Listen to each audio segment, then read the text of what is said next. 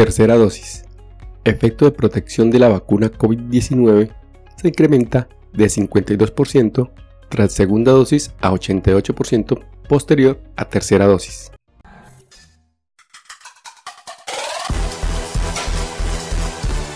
Coronavirus. Conducción, Jarvis García.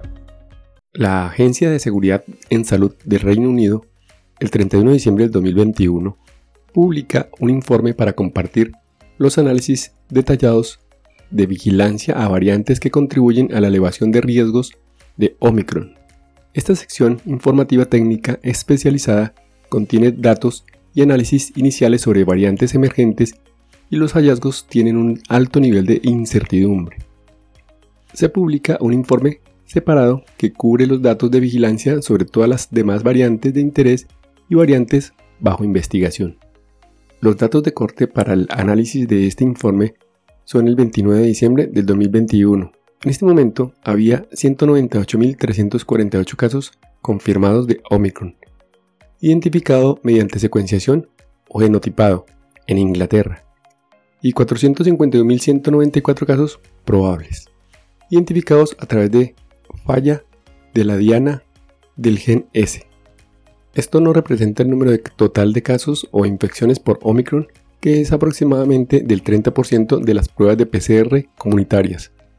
Representa el 93% de los casos con una prueba del gen S del 29 de diciembre.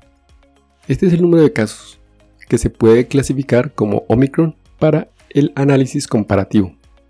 Hasta el 29 de diciembre, un total de 815 personas con Omicron confirmado por laboratorio mediante secuenciación o genotipado habían sido ingresadas o transferidas desde los departamentos de emergencia en Inglaterra. Se utilizó un diseño de casos y controles de pruebas negativas para estimar la efectividad de la vacuna contra el COVID-19 sintomático con la variante Omicron, en comparación con la variante Delta. En este caso, las tasas de vacunación en los casos positivos de PCR se comparan con las tasas de vacunación en los que dan negativo en la prueba. Se incluyeron en el análisis las personas que informaron síntomas y realizaron las pruebas entre el 27 de noviembre y el 24 de diciembre de 2021. Aquellos que informaron viajes al extranjero recientes fueron excluidos debido a las diferencias en el riesgo de exposición y a la posible clasificación errónea del estado de vacunación en este grupo.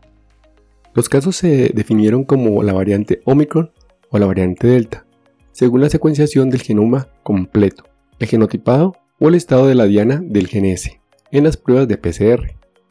La variante Omicron se ha asociado con un resultado negativo de la diana del gen en la prueba de PCR con el ensayo de TACPAT, mientras que con la variante Delta la diana del gen casi siempre es positiva. La eficacia de la vacuna se calculó por periodo después de dos dosis y de la tercera dosis.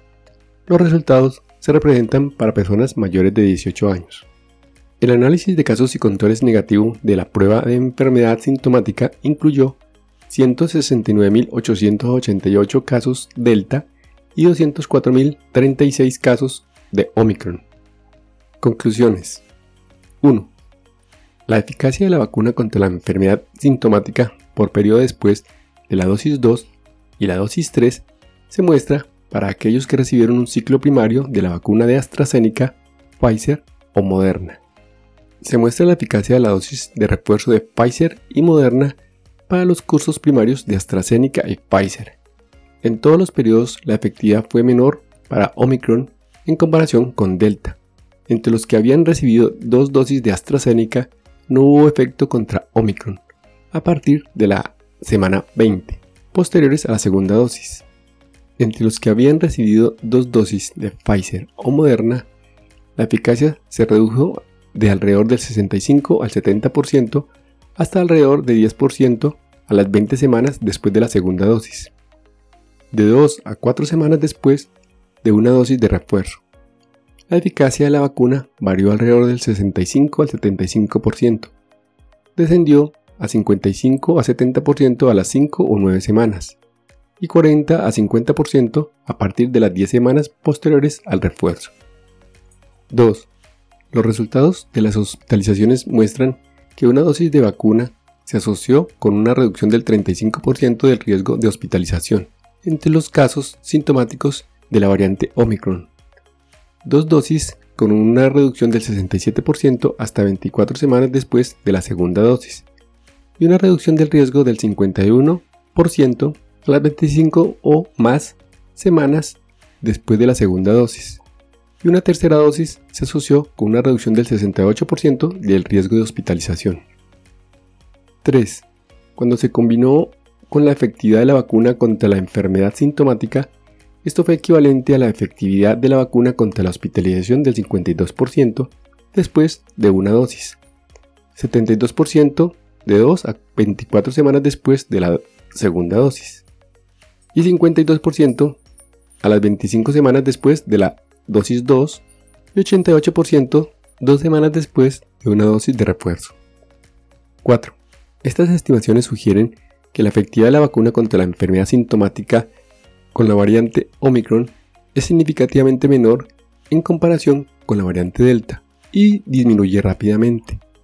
No obstante, la protección contra las hospitalizaciones es mucho mayor que la contra la enfermedad sintomática, en particular después de una dosis de refuerzo donde la eficacia de la vacuna contra la hospitalización es cerca del 90%. Se necesitan más datos para estimar la duración de la protección contra la hospitalización.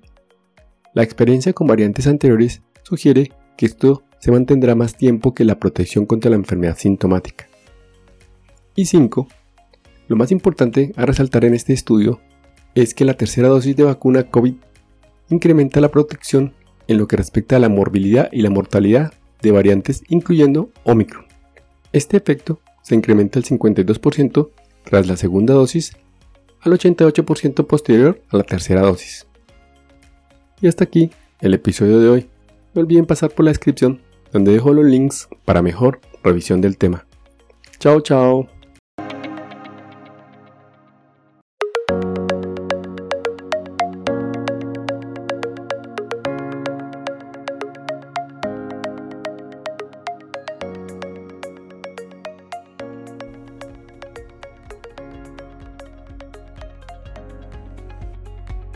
Recuerden, pensando en el coronavirus, al enemigo es mejor conocerlo para acabar, acabar, acabar.